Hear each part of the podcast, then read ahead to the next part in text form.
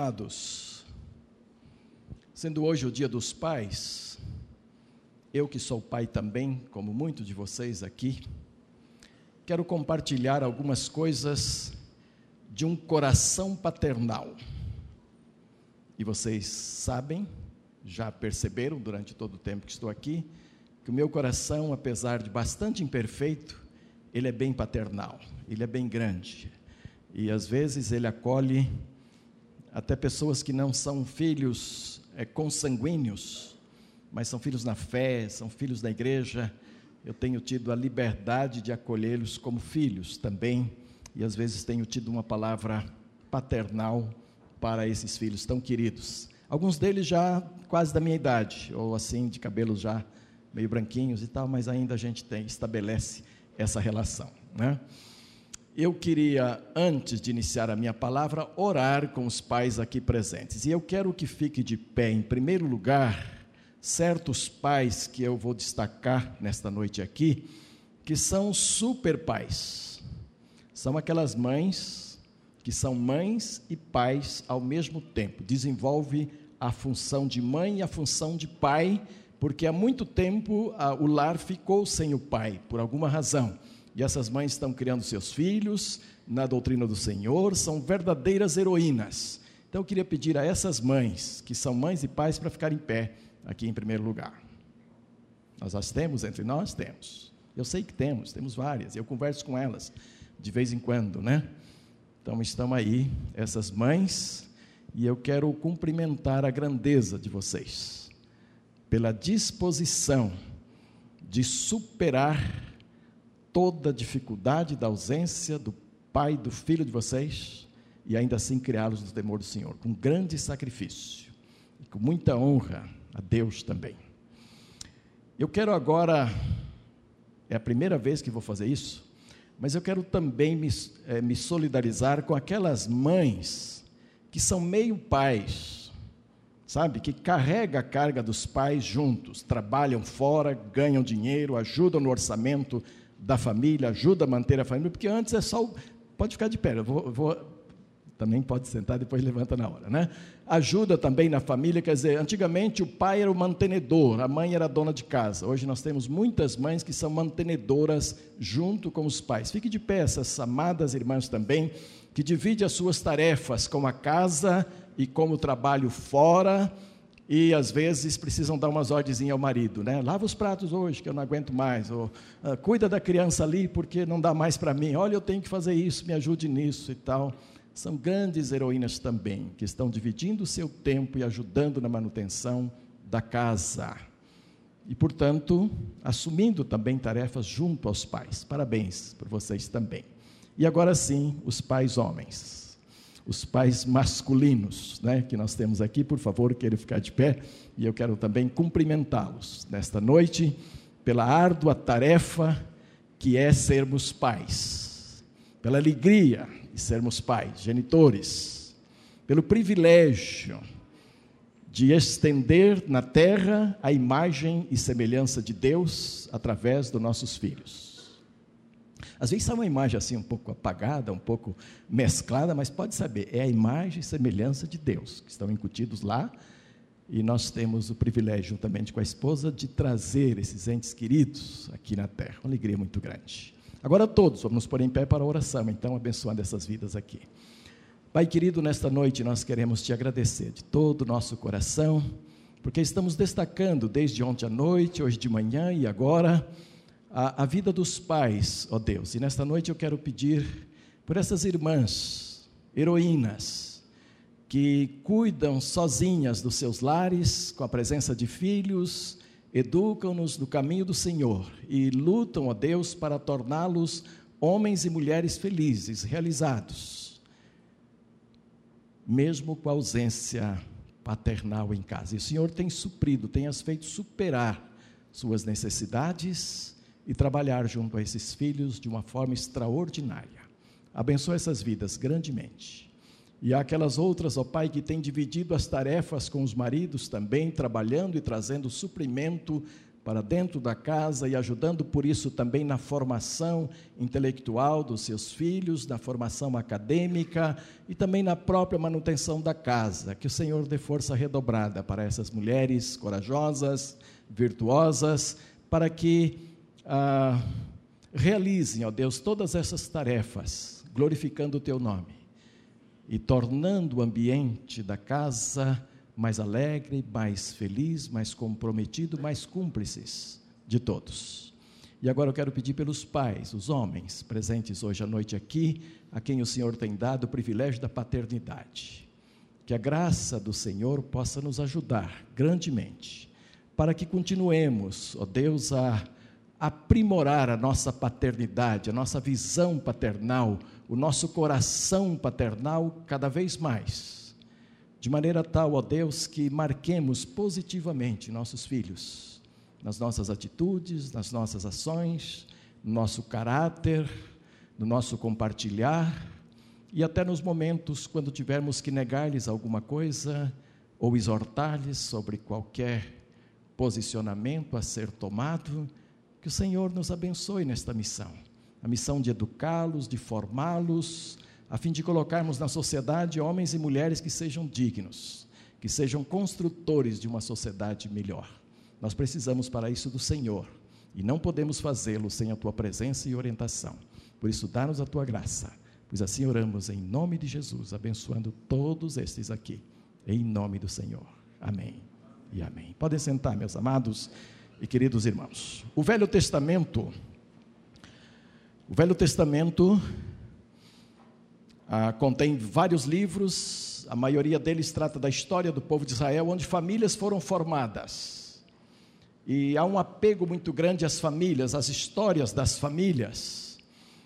E eu não vou citar nenhuma delas, mas eu vou começar pelo último versículo do Velho Testamento. Depois de ter tratado de tantas famílias, depois de ter mostrado desvios de famílias, depois de ter mostrado famílias que acertaram, famílias que se desviaram, Famílias que não deram certo, se desajustaram, ah, muito especialmente por irresponsabilidade paternal, quase sempre é esse o caso. O Velho Testamento termina assim: E ele converterá o coração dos pais aos filhos, e o coração dos filhos a seus pais, para que eu não venha e fira a terra com maldição. Malaquias 4, 6, é o último versículo da Bíblia. É um versículo curto, fácil de decorar e que tem muito a ver com a sociedade humana enquanto ela existir. Porque enquanto existir a sociedade humana, nós teremos pais e filhos. E enquanto tivermos pais e filhos, este texto é verdadeiro para nós, porque é uma profecia que, com a vinda do Senhor Jesus Cristo e a presença do Espírito Santo liderando a igreja do Senhor, o coração dos pais seria convertido ao coração dos filhos, e o coração dos filhos convertido, convertidos ao, ao coração dos pais. Eu queria que você fizesse um exercício de mente agora. Imaginasse, para você, o que seria o coração do pai convertido ao coração dos filhos e o coração dos filhos convertido ao coração paternal, o coração do pai. Pensa um pouquinho. Que imagem familiar lhe daria a ideia de coração de filhos convertido ao coração do pai, coração do pai convertido ao coração do filho? Eu não estou querendo espiritualizar, não. Não estou pensando no culto doméstico, quando se reúne a família e ora, e um ora pelo outro. Essa pode ser uma tremenda imagem disto. Mas eu estou querendo algo assim do dia a dia, algo uh, tranquilo, algo que não é imposto, algo que acontece. E pode ser que em cada família essa imagem seja diferente. Porque doutrina é uma coisa, experiências são outras coisas, e não se faz doutrina em cima de experiência. Na minha experiência, que não é doutrina, mas é a experiência do pai, pastor Mateus, o momento que mais fala para mim de coração do pai convertido ao coração dos filhos, coração dos filhos convertido ao coração do pai, é aquele momento quando eu chego, me jogo na cama, meio cansado, e chega um filho, se joga do meu lado esquerdo e põe a cabeça aqui no meu ombro, e se ele chegou da rua, ele está meio suado e tal, e tem cheiro de, de suor na cabeça e tal, e aquilo fica bem nas minhas narinas.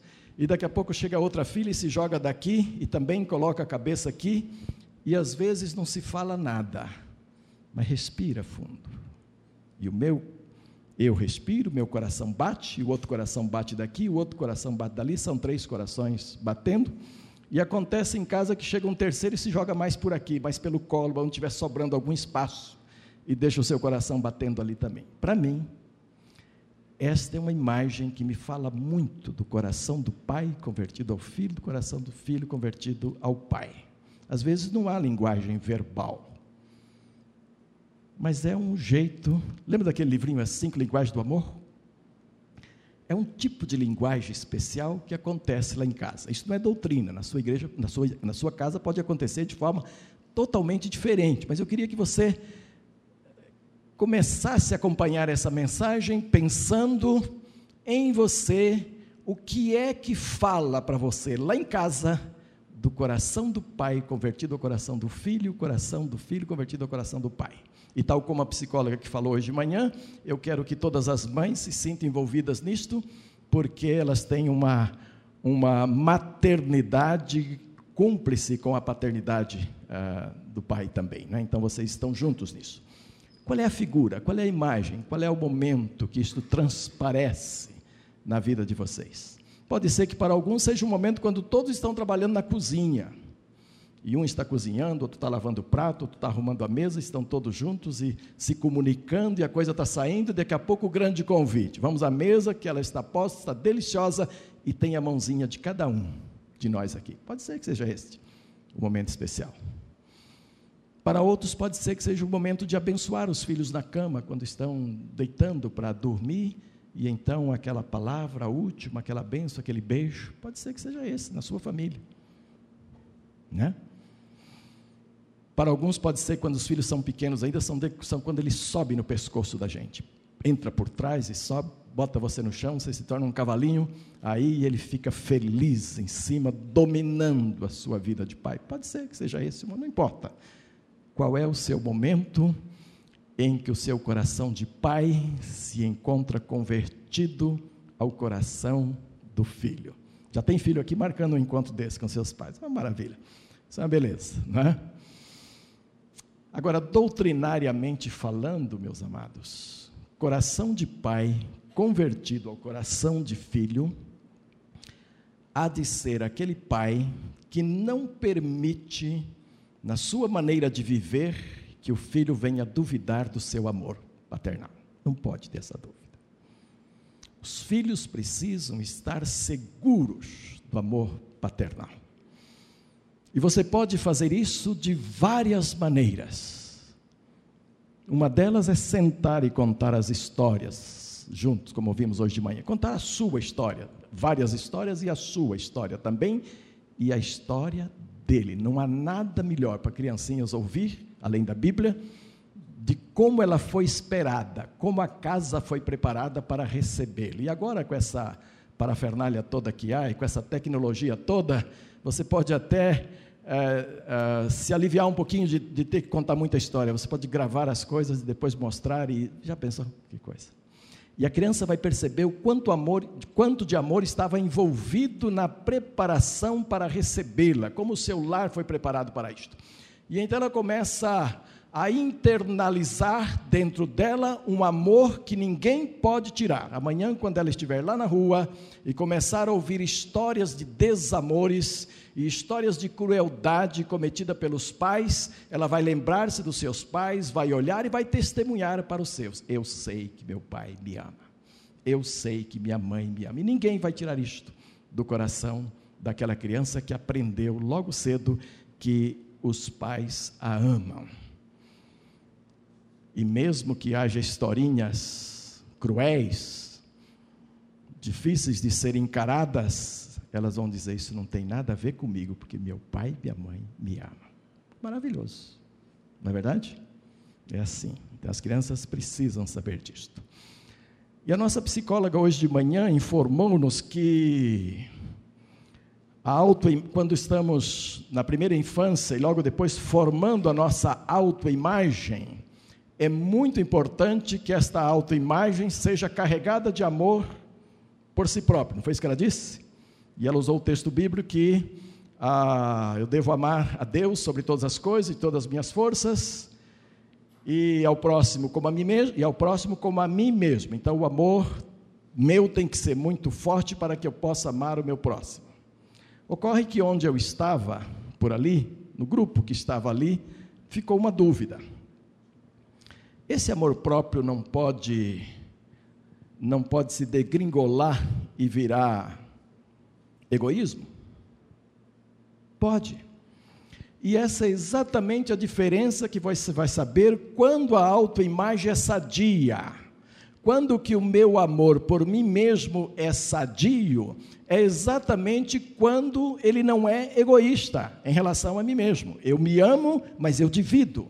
Eu me amo, mas eu dou. Eu me amo, mas eu compartilho. Eu me amo, mas eu quero ser útil para os demais. E não é aquele amor só para dentro que tudo é meu, tudo é meu. E aí você fica sabendo, você quando essa autoimagem, esse amor próprio, que é tudo só para si, cuidado, porque ele está se deformando. E os pais que têm filhos únicos, e que vão crescendo, e que passam do primeiro ano, segundo ano, terceiro ano, e a ideia é ficar com um só e não ter mais, tem que ter muito cuidado nisto para não desenvolver uma autoimagem egoística no filho, porque ele começa a crescer e tudo é dele e as atenções são todas para ele. E então ele pensa que o mundo todo é dele. E mais tarde ele vai se dar muito mal lá fora, pensando que ele tem direito a tudo. Então os pais que têm um filho só, e não pensam em ter outros, precisam tomar determinados cuidados para que a autoimagem se firme também no outro, no próximo. É preciso trazer criancinhas para casa, é preciso fazer festinha onde o lanche é dividido, onde certas roupas são, ah, podem ser compartilhadas, o bonezinho pode ser emprestado para jogar bola ali na rua e coisas assim, e a criança começa a dividir aquilo que aparentemente é só dela com amiguinhos, com outras pessoas. Então ela vai crescer sabendo que o amor se recebe e o amor se dá. Não se recebe apenas para tê-lo, mas para distribuí-lo também, não é? E então a gente pode assim a passar amor de tal forma que os filhos saibam amar a si próprios e saibam também amar as outras pessoas.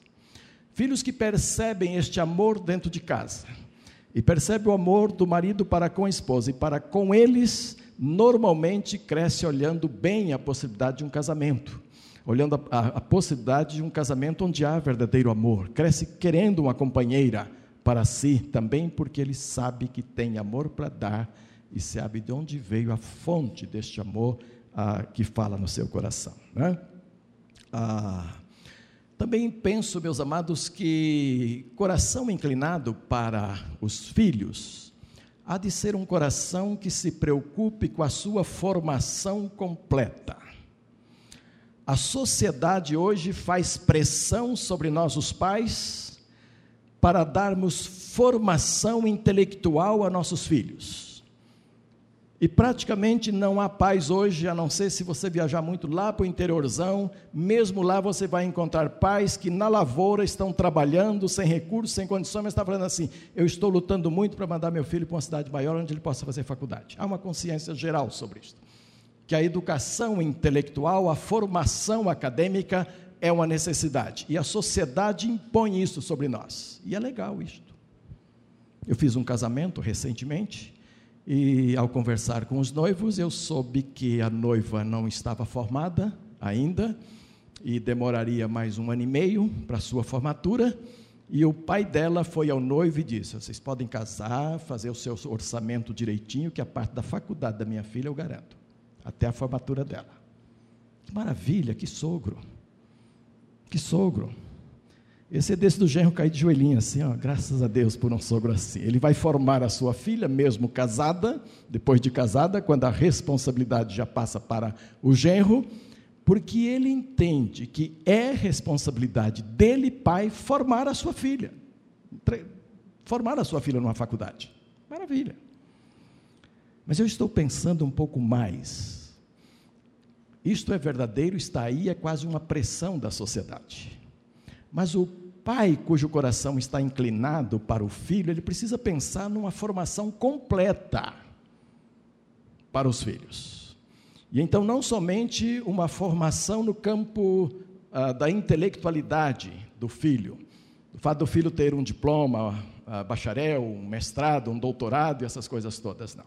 Isso é essencial, isso precisa estar junto. Mas o pai precisa pensar na formação emocional do seu filho.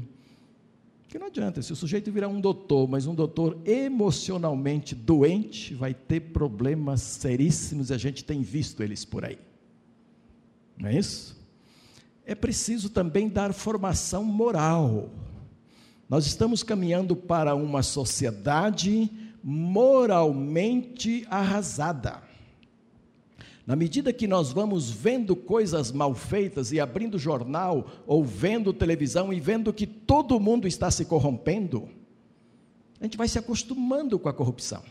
E daqui a pouco fica natural ser corrompido, fica natural algum ato de corrupção, desde que seja inferior àqueles que estão na crista da onda, aqueles que estão que seja um pouco menos, nivelamos por baixo e tudo muito bem. Não, senhores. É preciso dar formação moral, onde o filho, a filha saiba que o que não é meu, não é meu. E não devo meter a mão.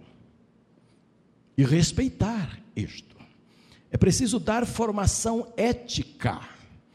Hoje há cursos de éticas tremendos, especiais, muito bem feitos, muito bem montados, e há pessoas que sabem falar sobre ética de uma forma tremenda.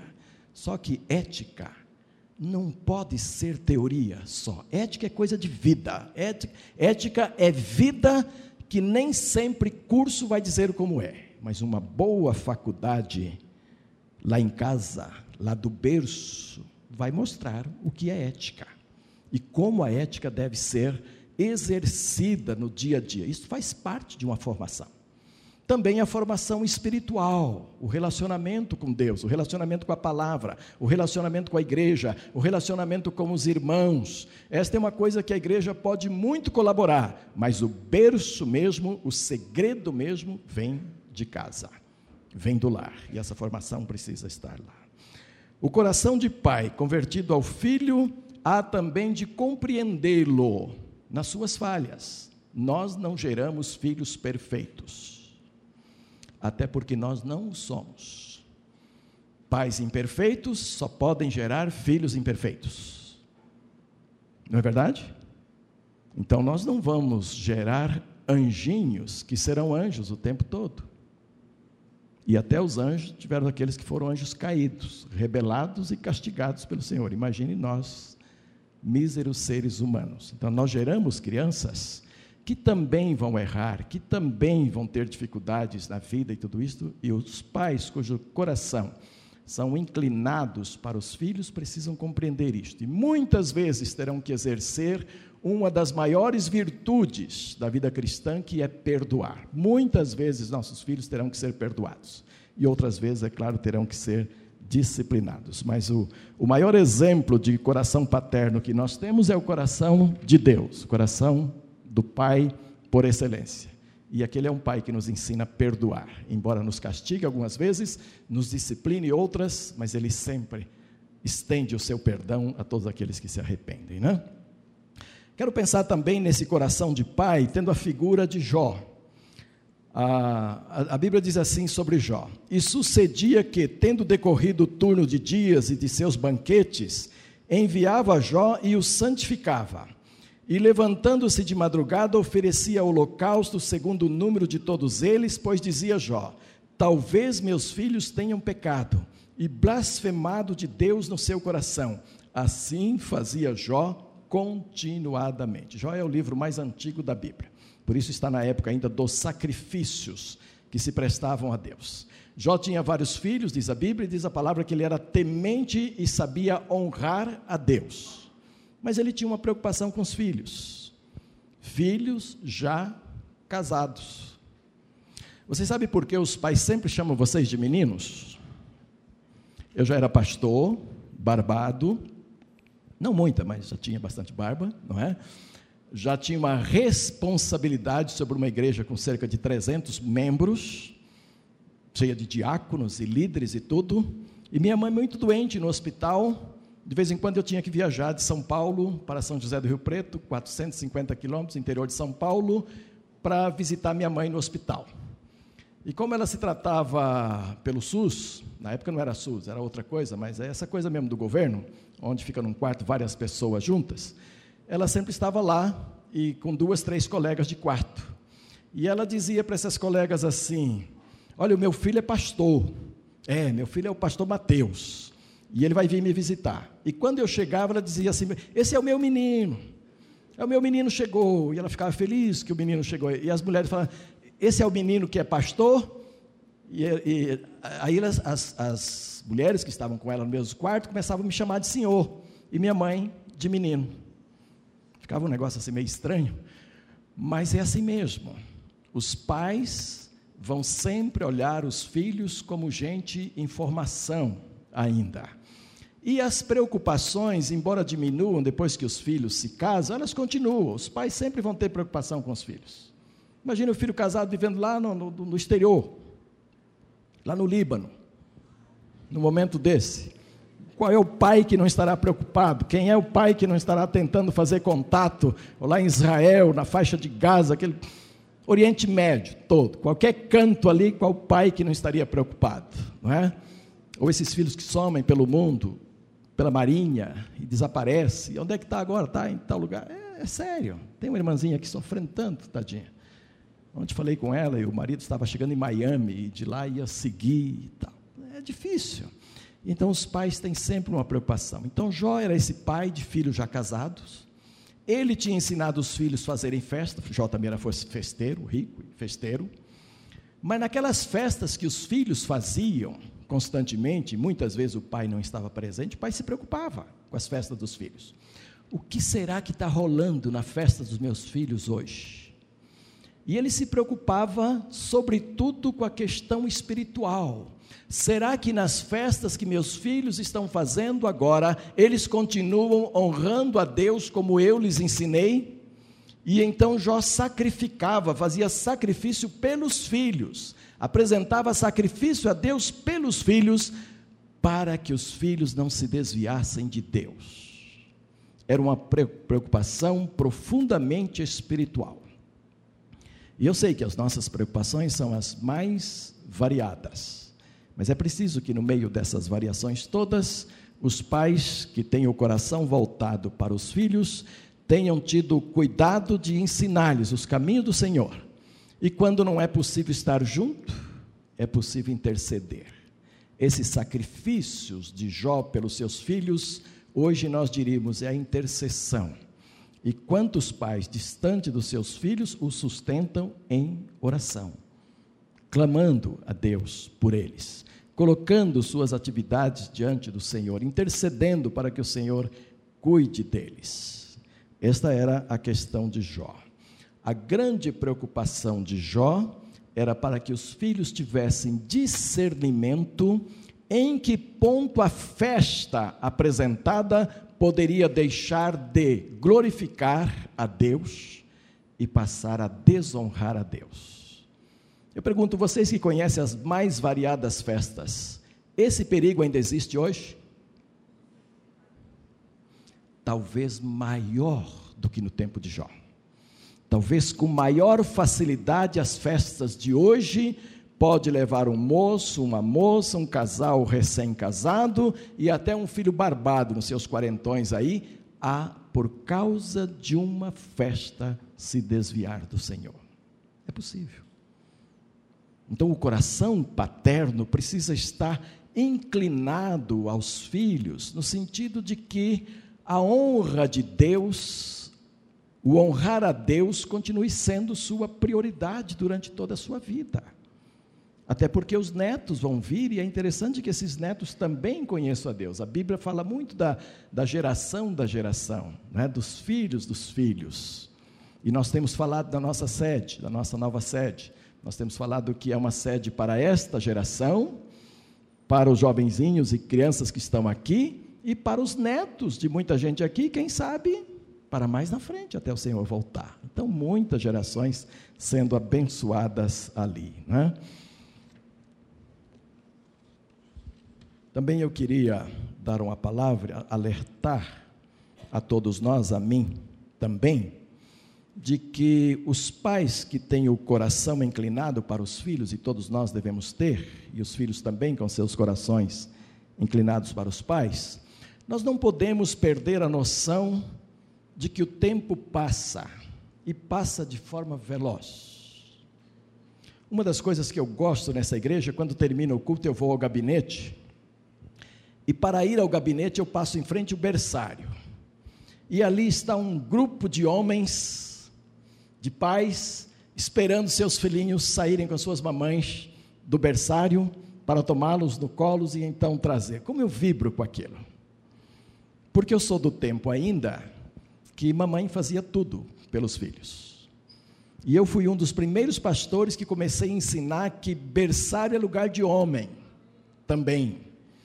Que berçário, podia ter mais amém, não só a, a, a né? Não só ela, mas mais gente, né? Ah, que berçário é lugar para homem trabalhar.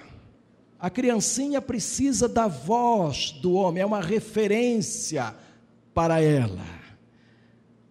Claro que não há nenhum desprezo aqui, as mamães, as titias trabalham, maravilha, só precisa mesclar, porque elas precisam ter o carinho das mamães que trabalham lá, das jovenzinhas, e até adolescentes, mas elas precisam ter, ter vozes masculinas, sabe por quê?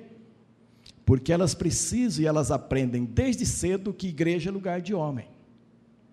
Se elas não aprenderem isto até os sete anos de idade, especialmente no primeiro período da sua infância, quando está ali no berçário, que igreja é lugar de homem, ela cresce com a ideia de que igreja é lugar de mulher e de pastor. Mas o pastor não vai para o berçário, está sempre aqui pregando. Então, igreja é lugar de mulher e de pastor. Pastor porque prega, as mulheres porque cuidam das criancinhas. E aí, quando esses homenzinhos vão crescendo e começam a se entender por homens, começam a rogar sobre si poderes sobre o seu próprio nariz, dá tchau à igreja e diz: Eu vou ver como vivem os homens, porque aqui é lugar de mulher e eu me tornei homem. Vocês sabem que o abandono de igreja é muito mais na área masculina do que na área feminina.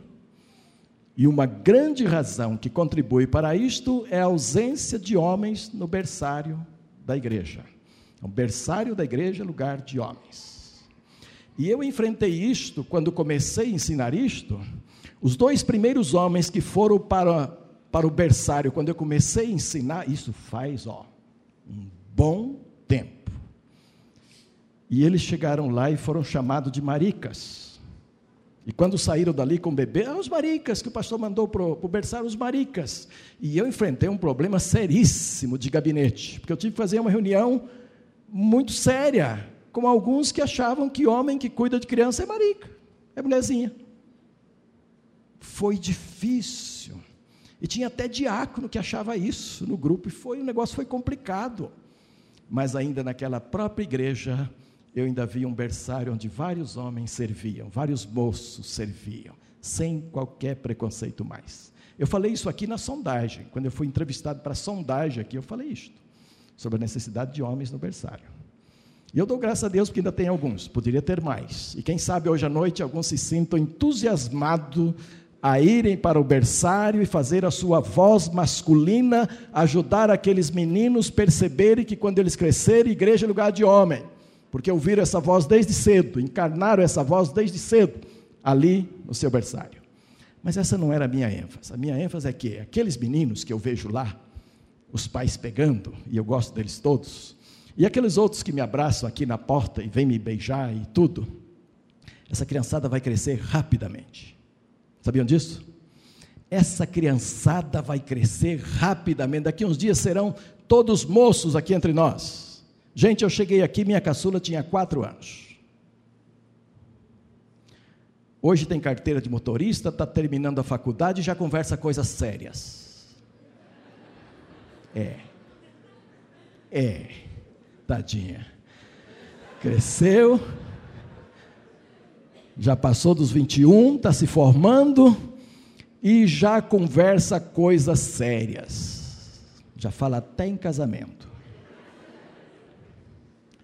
Eu cheguei aqui ontem, gente. Essa menininha foi apresentada aqui, parece que foi ontem. O tempo passa. Eu já apresentei crianças aqui que já estão falando em casamento. Eu apresentei crianças aqui que são moços e moças, falando grosso, entrando em faculdade. Mas por que essa ênfase toda? É porque se o tempo passar sem que você os eduque no tempo certo, você vai se arrepender mais tarde. Essa é a questão. Então a Bíblia conta uma triste história, eu gosto da Bíblia por isso, porque ela não esconde as falhas dos homens de Deus, mas ela gasta três capítulos, que eu não vou ler naturalmente. A Bíblia gasta três capítulos para contar a história de um homem que não viu o tempo passar. Era um sacerdote, junto ao povo de Israel, era mais do que sacerdote, era sacerdote e juiz, e os seus dois filhos eram sacerdotes também e este homem preocupado com as coisas de Deus, preocupado com as causas espirituais, cuidou do povo de Israel de tal forma, ouvia as confissões, oferecia o holocausto, oferecia as ofertas, os cultos a Deus, fazia tudo e nunca conversava com seus filhos. E os filhos ajudavam também até o sacrifício e tudo, porque eram sacerdotes também. Mas o homem não tinha tempo para os seus filhos. E o tempo passou rapidamente. E os comentários começaram a tomar conta do povo de Israel. Vocês estão vendo os sacerdotes filhos de Eli? Olha que moço sem, sem ética, olha que homem sem vergonha. Vocês, vocês estão vendo o que acontece? Eles desprezam as ofertas, eles comem da carne que não devem comer, porque havia regras para isto. Havia oferta que o sacerdote podia comer, havia oferta que não. Havia parte da oferta que era para o sacerdote, parte da oferta que não podia ser tocada. E esses homens estão então cometendo sacrilégio, comendo das coisas santas que não devem comer. Mas mais do que isso, esses moços, esses moços também praticam orgias.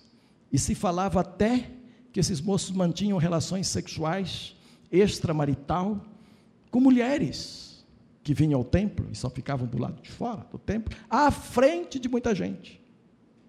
Puxa, mas a Bíblia fala essas coisas feias? Fala.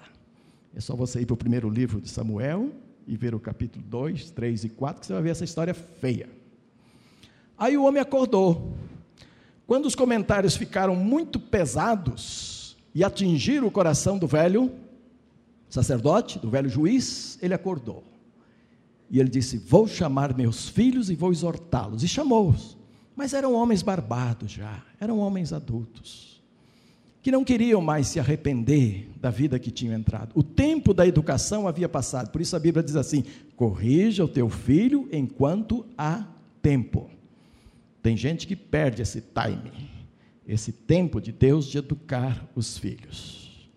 E quando ele exortou aqueles filhos de maneira forte, dizendo a eles que não podiam mais proceder desta forma, Deus já tinha julgado aquele homem com toda a sua família. A Bíblia diz que Deus destruiu a família de Eli.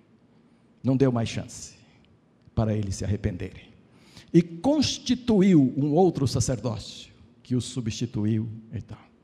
Então, meus caros, vocês que estão de bebês novos, e eu vejo a equipe ministerial, ninguém escapa. Carlos, Luiz e pastor Fernando, todos com filhinhos pequenos ali, né? E crianças que eu gosto de pegar e tudo isso. Olha, o tempo vai passar. Mas junto com eles, estou falando deles, que são da equipe, mas tantos outros aqui, filhos tão queridos. Cuidado, porque o tempo vai passar. E agora chegamos a um tempo vivendo vida urbana, que o pessoal rural não tinha isto. O pessoal rural podia se reunir com os filhos, filhos barbados, toda noite, e bater papo, e contar causa, e ler Bíblia, e orar, até tarde, e depois dormir tarde para lá é nove da noite. Aí já é hora mesmo de dormir, né? Porque começa, essa coisa toda começa ao pôr do sol. Então, nove horas, o dia que fica até nove horas batendo papo, ficou tarde demais. Mas hoje não. A partir da adolescência, você corre o risco de não ter mais os filhos à sua disposição o tempo todo. Porque a sociedade impõe, são cursos e cursos, trabalhos e trabalhos, equipes e equipes, e o seu filho tem que dar conta de tudo isso, e daqui a pouco você não o tem mais já na adolescência. E aqueles que incentivam esportes ainda, que é uma coisa muito boa, muito legal para a saúde, ainda terá que arrumar tempo para os esportes. E então não vai ficar tempo para os pais estarem com os filhos. Então tem que usar muito bem o tempo da primeira infância, quando o caráter é implantado na vida do filho. Aquilo que vai desenvolver para o resto da vida é implantado ali nos primeiros anos da sua vida. E é preciso incutir nele o valor de Deus, o valor da palavra, para que quando a vida chegar a esse ponto que não dá mais para se reunir com os pais como antes havia, eles possam se cuidar por si só, se alimentar por si só e ser um testemunho na sua vida. Eli perdeu o time, perdeu o tempo. Quando acordou, era tarde. Deus não deu mais oportunidade. A paz assim. E talvez tenhamos pais aqui hoje, que ao ouvir esta palavra vão se entristecer, dizendo: Eu perdi o tempo do meu filho, seu filho já não está mais com você. E é um verdadeiro rebelde. E porque você não gastou bem o tempo que você tinha diante dele. Eu não quero dizer que não há mais esperança.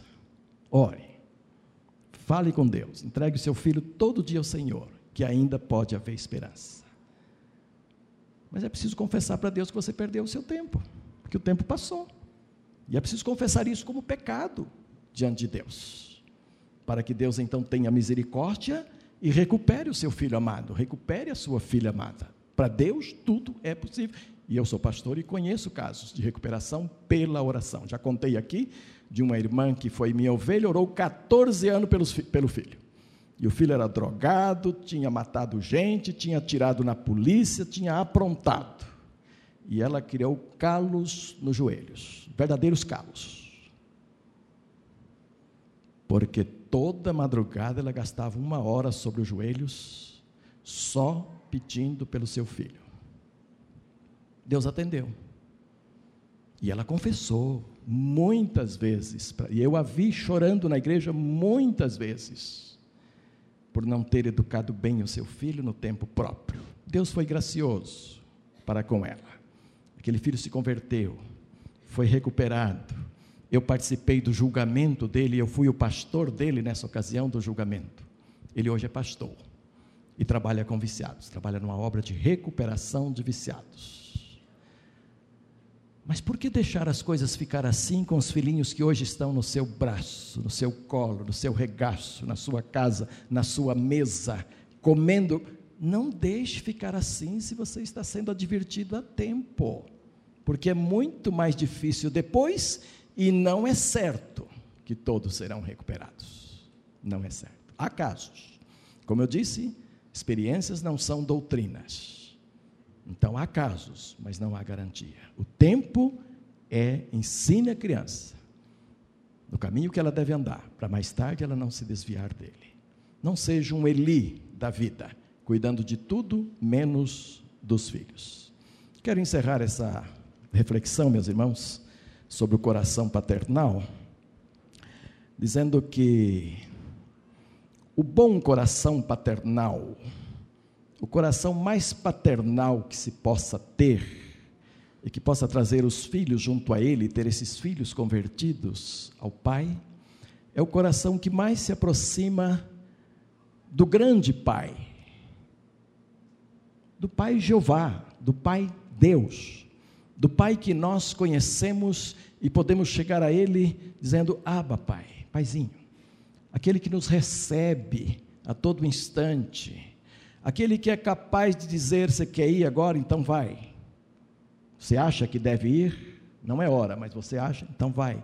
Respeitando a liberdade do filho. Mas depois, quando ele volta, cheio de problemas, sem dinheiro, sem credibilidade, com a sua moral lá embaixo, com a sua autoimagem lá embaixo, mas ele volta dizendo: Olha, eu vou lá ser um jornaleiro, um servidor do meu pai, um servo e este pai está de braços abertos e corre para abraçar ao filho e o leva para dentro de casa e dá-lhe uma tremenda festa que chega a arrancar ciúmes do seu irmão mais velho.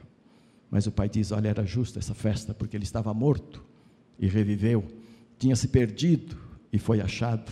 Nenhum coração de pai o será completamente sem a busca deste coração que está em Deus e que podemos aos poucos ir introjetando para dentro de nós, e praticando então junto aos filhos virtudes que vêm de Deus, virtudes que Deus coloca à nossa disposição. Então, ouça essas coisas aqui. Ó. Por que esse pai, como exemplo nosso? Por que ele primeiro? Porque ele nos gerou primeiro. Também nós podemos gerar os nossos. Porque Deus te fez primeiro é que você pode ter os seus filhos, senão você não os teria. Porque Ele nos amou primeiro, então nós também podemos amar aos nossos. Porque Ele nos ensinou primeiro, também nós podemos ensinar aos nossos. Porque Ele nos procurou primeiro, Ele nos achou, e então nos salvou e nos colocou no seu regaço. E porque Ele fez isto primeiro conosco, então nós também podemos procurar os nossos. Porque Ele tem paciência conosco, nós também podemos ter com os nossos. Porque Ele nos perdoou primeiro, também podemos perdoar aos nossos. Porque Ele nos festejou primeiro, também podemos festejar com os nossos. Porque Ele nos disciplinou primeiro, também devemos disciplinar os nossos. Porque Ele habitou primeiro conosco, podemos nós habitar com os nossos. Porque Ele nos presenteou primeiro, também podemos presentear aos nossos. Você tem presenteado seus filhos? Sobretudo com seu coração, com seu amor. Eu quero finalizar essa minha palavra honrando aos meus filhos, William, Bianca e Suelen. E eu quero dizer a eles que graças à vida deles, que foi, foram vidas criadas nesta igreja, vocês viram o crescimento todo deles aqui, eu ainda posso estar no púlpito, com autoridade pastoral e autoridade paternal, graças a eles. Graças a Deus que o tem sustentado. E graças a uma esposa que não se descuida um momento só de ser aquela companheira participativa, de modo que os nossos filhos têm nos dado essa honra, essa alegria muito grande de podermos estar com vocês todos os dias, sem que nada nos envergonhe na vida deles. E eu queria honrá-los nesta noite eu já fiz de forma pessoal, não hoje, em outras ocasiões, mas eu queria fazer isto hoje de forma pública, pensando que isto é um pouquinho do coração que se volta para os filhos e dos filhos que se volta para os pais. Você pode baixar sua cabeça, pode dar graça pelos seus filhos nesta noite. Você pode colocar o seu coração agora dizendo: Pai, inclina meu coração totalmente para os meus filhos Inclina o meu ombro, o meu peito, para que eles possam deitar ali, suspirar e unir seus corações aos, ao meu. É bom ter uma cama forte, casais, viu, marido e mulher? É bom ter uma cama forte, para de vez em quando os filhos virem deitar no meio. Não precisam passar a noite ali, é claro, você deve ensinar isso. Mas eles podem ficar ali um tempo e desfrutar do coração de vocês, pais. Isto faz um bem tremendo na vida da família. Acostumem desde cedo. Só não deixe passar a noite ali, porque ali não é lugar deles. Eles não podem interferir na vida matrimonial do casal, mas de vez em quando vir lá e respirar e até chorar, se necessário for, mas receber o calor dos pais, receber o bater forte do coração dos pais, receber o perdão, se necessário for, receber impulso para prosseguir, para ajudar, vai fazer muito bem. Pai de amor, eu quero pedir neste momento que tu concilies os corações dos pais aos filhos, nesta noite, como diz a profecia lá, que fecha o Velho Testamento.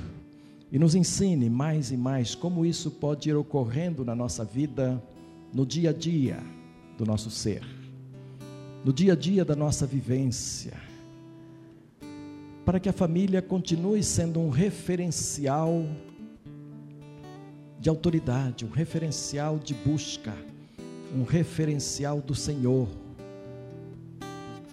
E especialmente nossas famílias, as famílias cristãs, as famílias de pessoas convertidas que te servem. Ajuda-nos a mostrar ao mundo que o casamento vale a pena. Que o amor demonstrado de um para com o outro e amadurecido vale a pena. Que a constituição de pai, mãe e filhos dentro do lar vale a pena.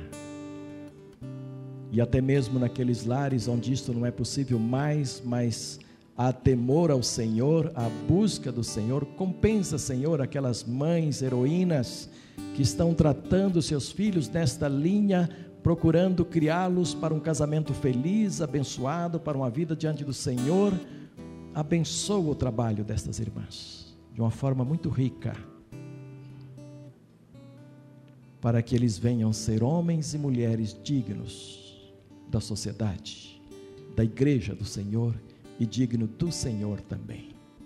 Muito obrigado, Senhor, pelos exemplos que a gente tem visto nesta igreja de homens cuidando de crianças, de homens no berçário ajudando, de pais dando descanso para suas esposas, cuidando dos filhinhos.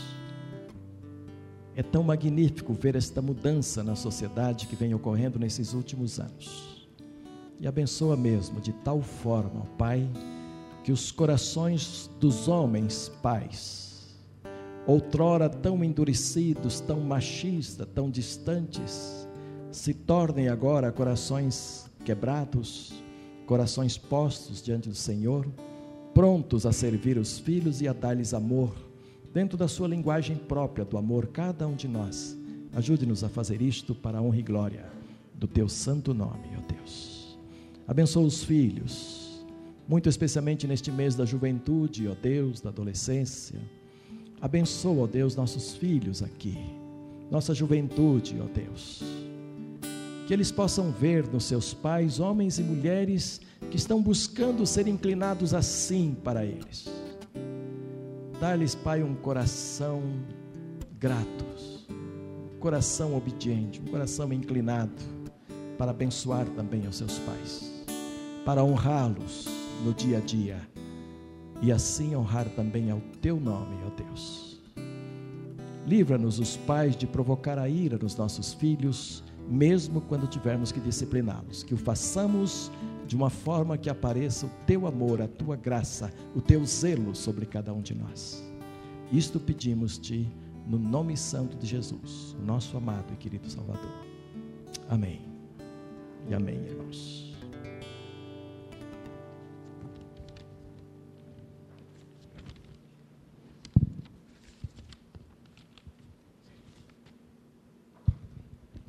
Nós já estamos chegando ao fim do nosso culto. Fomos muito abençoados até agora, mas há um convite para os papais até 11 anos. Assim que encerrar o culto, desça lá na sala 5, tem uma homenagem das crianças para vocês, tá? Papai até 11 anos, de criança até 11 anos, tá bom?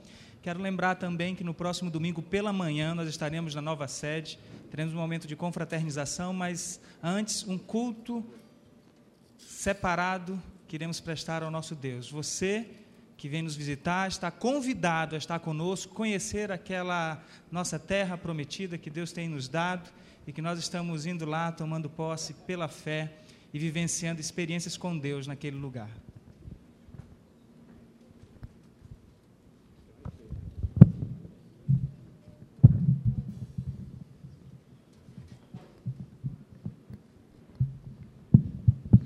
Ao som da música, os irmãos podem estar em oração e retornando aos seus lares, em nome de Jesus.